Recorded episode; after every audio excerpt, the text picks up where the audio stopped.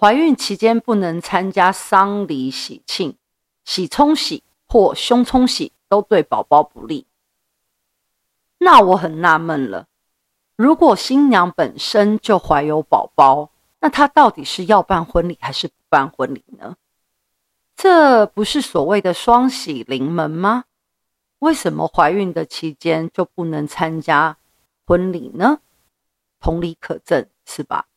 总的来说，参加了婚礼就认真的吃起来，吃不完要好好的打包，不要浪费食物。